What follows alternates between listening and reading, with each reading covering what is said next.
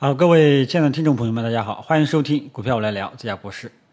那么今天上午我们的大盘呢，怎么说呢？这个温度呢其实不高，比较偏低。一个低开之后啊，基本上就没没动静了啊。那么这个低开呢，这个今天早评也跟大家讲过了啊，是这个嗯，有的朋友说，哎呀，我怎么没看到这个消息呢？啊，因为这个全网封闭。而且官媒啊，就像这个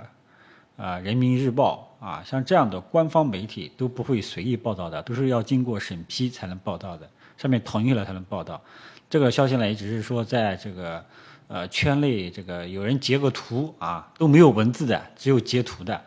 啊。那么这个消息呢其实是这个打算，这个想必应该很多人都知道了啊，打算就是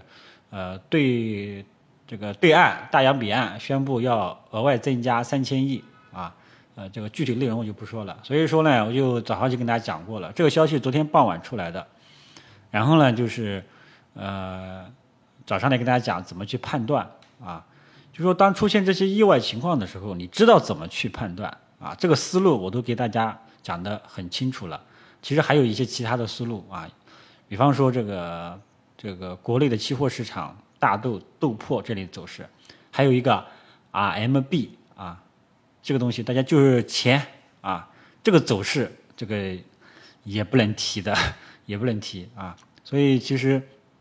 嗯，像这些呢都是一些征兆啊，因为国内期货市场是九点钟啊，像这个豆粕呀、大豆一开盘就拉了一下啊。不过呢，这个消息嘛，影响已经是第二次了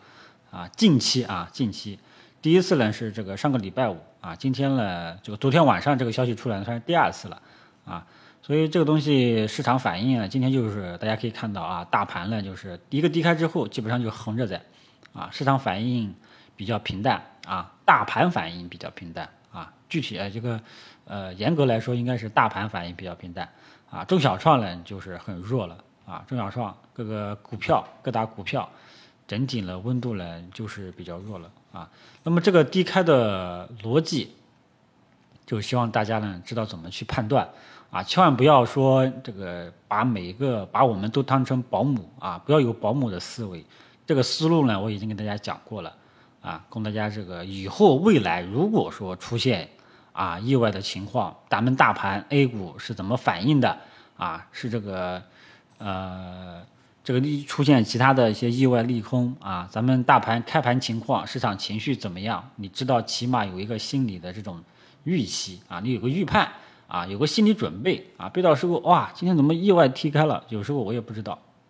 啊，这为什么会意外低开呢？啊，我不知道，对吧？呃，其实有时候市场呃出现意外的低开啊，不是每个每一次意外的高开低开都能判断对的。啊，你主要就是了解一些，比方说 F 五零七指呀，或者说这个呃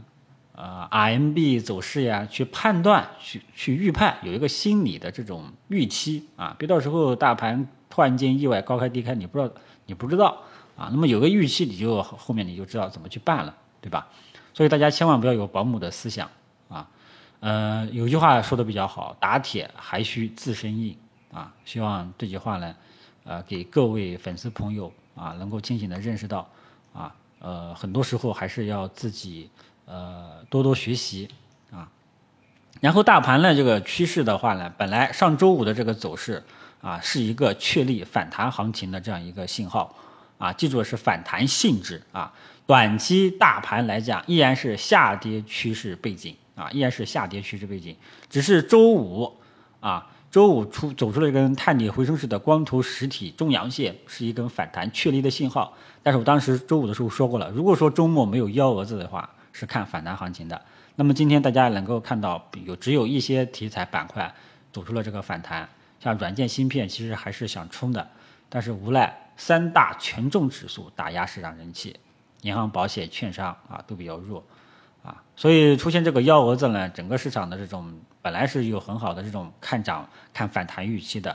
啪的一下出现一个幺蛾子，市场情绪就降下来了。大家都知道哦，怎么又出现幺蛾子了？哦，咱们先看看情况再说吧，看看市场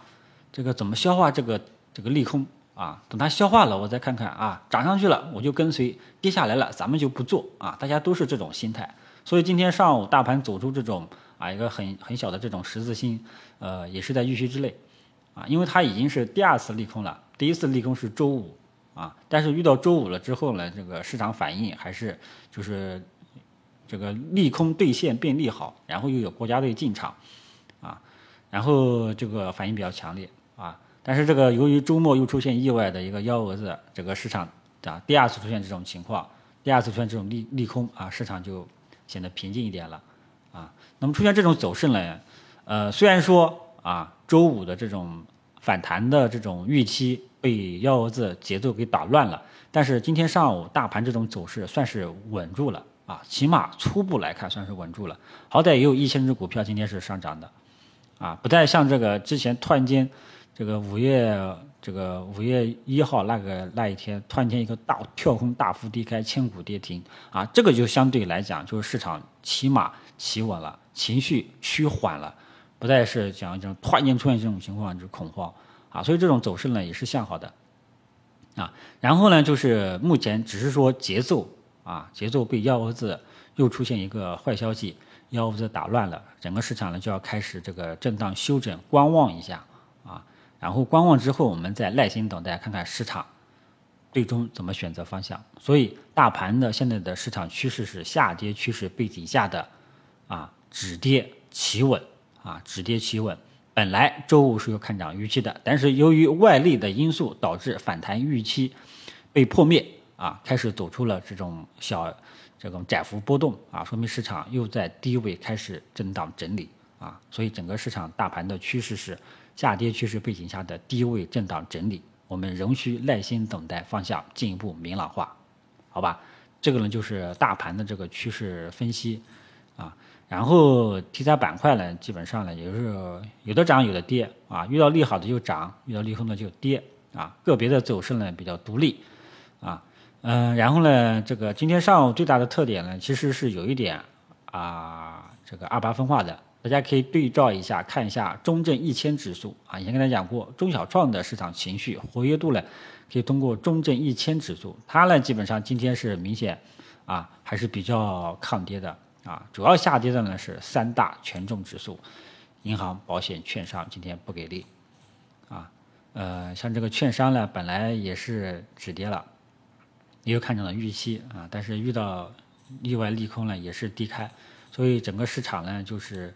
呃，中小创想冲，但是无奈权重蓝筹打压市场人气，打压指数，打压市场人气，啊，造成整个市场的温度呢也不是特别的高。国产软件呢早盘也有想冲啊，它也创了一个小的新高啊，国产软件这个指数，但是这个反弹能否持续啊，我们只能讲还要再看一看。整体上啊，大家记住了，是下跌趋势背景下的低位震荡整理，在。没有重新走出看涨、